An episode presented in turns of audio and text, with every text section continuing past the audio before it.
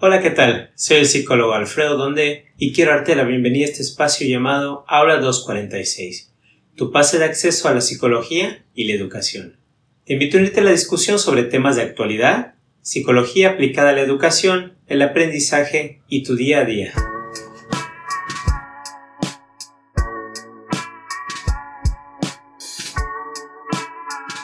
Pues bienvenidos a este nuevo episodio de Aula 246, tu pase de acceso a la psicología y la educación.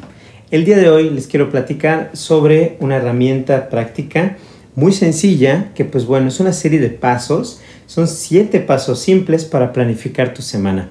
Aprovechando que, estamos en lunes, que estamos a, a mediados de mes, aún tenemos la oportunidad de de pues poder ajustar algunas cosas y acercarnos lo más posible a nuestros objetivos este mes.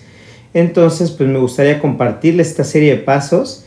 Eh, ahora sí que completamente es algo completamente accionable que ustedes pueden terminar de escuchar este podcast y hoy mismo eh, sentarse y hacerlo, ¿no?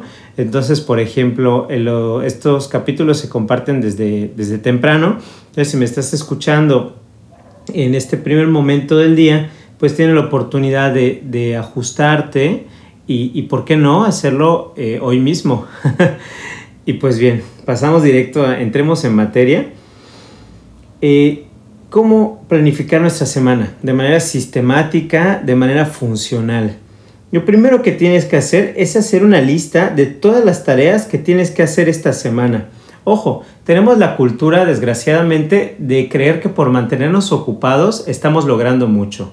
Eh, la clave no es esa, la clave no es hacer muchas cosas, sino hacer las cosas clave, vale la redundancia, que te acerquen a cumplir tus objetivos. Entonces, después de hacer una lista de todas las tareas que tienes que cumplir esta semana, que es necesario abarcarlas, eh, si tienes una duda de qué cosas tendrías que hacer esta semana y qué otras cosas no, te invito a consultar la matriz de Eisenhower que les compartimos en nuestro Instagram donde les explicamos cómo, cómo decidir qué cosas son importantes y qué cosas no para, para tomar prioridades al momento de planear.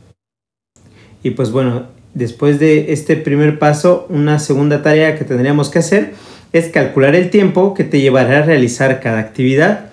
Entonces, esto nos va a ayudar a tener una pues una idea de cuánto vamos a ocupar en cada cosa y poder administrarnos en este, en, los siguientes pasos, administrarnos de mejor manera.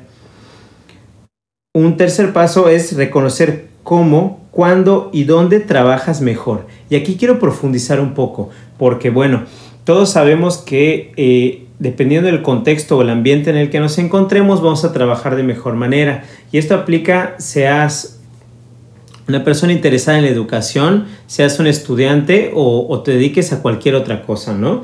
Todos sabemos dónde trabajamos mejor, dónde rendimos más. Y obviamente, por ejemplo, si tú quieres escribir un ensayo en un espacio que está muy concurrido, donde hay mucho ruido, hay pantallas y televisión a todo volumen, no te vas a poder concentrar. Entonces es importante reconocer cuándo funcionas mejor. Por ejemplo, hablando de mi experiencia personal, a mí me ayuda mucho eh, levantarme a trabajar por las mañanas, lo más temprano posible. Obviamente no lo hago diario, porque finalmente cuando, eh, pues a pesar de que trato de dormirme temprano todos los días, muchas veces estoy sujeto eh, no solo a, mis propias decisiones, sino también al horario de mi hijo. Entonces hay que ser realistas, ¿no? Eh, pero la mayoría de los días trato de levantarme lo más temprano posible y aprovechar esas primeras horas de la mañana cuando todos están durmiendo para poder centrarme en trabajar en mis objetivos. Entonces, una vez que tú ubiques esto, puedes distribuir, como cuarto paso, distribuir el trabajo entre los siete días de la semana, teniendo en cuenta este horario que mejor te funciona. Eh, pues recomendamos distribuirlos de manera, eh, ahora sí que de manera consciente, no tratando de, por ejemplo, hacer todo el lunes y el martes para tener libre los demás días, porque pues es muy agotador sino centrándonos en esta idea que, hemos estado discutiendo en, en, redes sociales de Azul, de, los pequeños esfuerzos, ¿no? Entonces, por ejemplo, si necesito hacer una actividad que me va a llevar tres horas, pues puedo distribuir estas tres horas de trabajo, si la actividad lo permite, claro, en tres días de la semana y trabajo una hora cada día y al final de la semana ya voy a tener listo lo que necesito en lugar de darme un atascón de trabajo y terminar odiando lo que estaba haciendo, ¿no? Terminar harto. Una vez que tengas este, esta matriz donde tengas los siete días y las actividades, haz un itinerario individual para cada día. Esto con objetivos medibles. Voy a iniciar con esto, luego va esto, luego esto. Y pues obviamente, como les decía, de tener los objetivos medibles, pues es un indicador que nos ayuda a poder mirar si se está cumpliendo o no se está cumpliendo lo que teníamos que hacer. Porque, por ejemplo, em, tal vez si uno de mis objetivos es eh, leer sobre X tema porque necesito informarme de algo para poder hacer un trabajo, para poder escribir algo, por ejemplo, eh, yo puedo poner leer sobre productividad, ¿no? Como algo que les estoy compartiendo ahora de productividad, pero es muy ambiguo, no, no, no, no es claro. Entonces, qué diferente sería de X libro que estoy revisando, leer 30 páginas sobre este tema. Ah, bueno, ahí estamos siendo mucho más claros y mucho más concretos, ¿no? Entonces esto nos va a ayudar a saber o si leíste las 30 páginas o no las leíste. Entonces es muy, muy claro y es más fácil ver si cumplimos o no. Y pues asegúrate de agregar tiempos de descanso también. Esto es súper clave, ¿no? Porque finalmente para poder rendir, para poder estar tranquilos y frescos, pues necesitamos darnos este momento de, descansar, porque de, pues de, de, agotarnos excesivamente, pues terminaríamos abandonando el plan.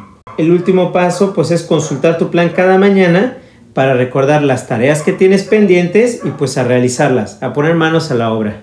A mí lo que me funciona es, una vez que tengo estas, los siete días planeados, antes de, ir a, a dormir, en una libreta yo registro mis actividades del día siguiente, las cruzo también con las actividades de mis hábitos, por ejemplo, con las que yo cumplo todas las semanas independientemente de qué proyecto esté trabajando.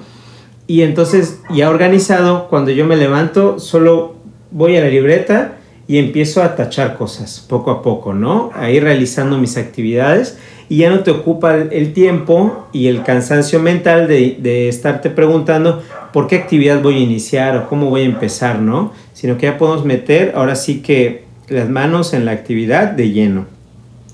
Y pues bueno, este fue el episodio de hoy.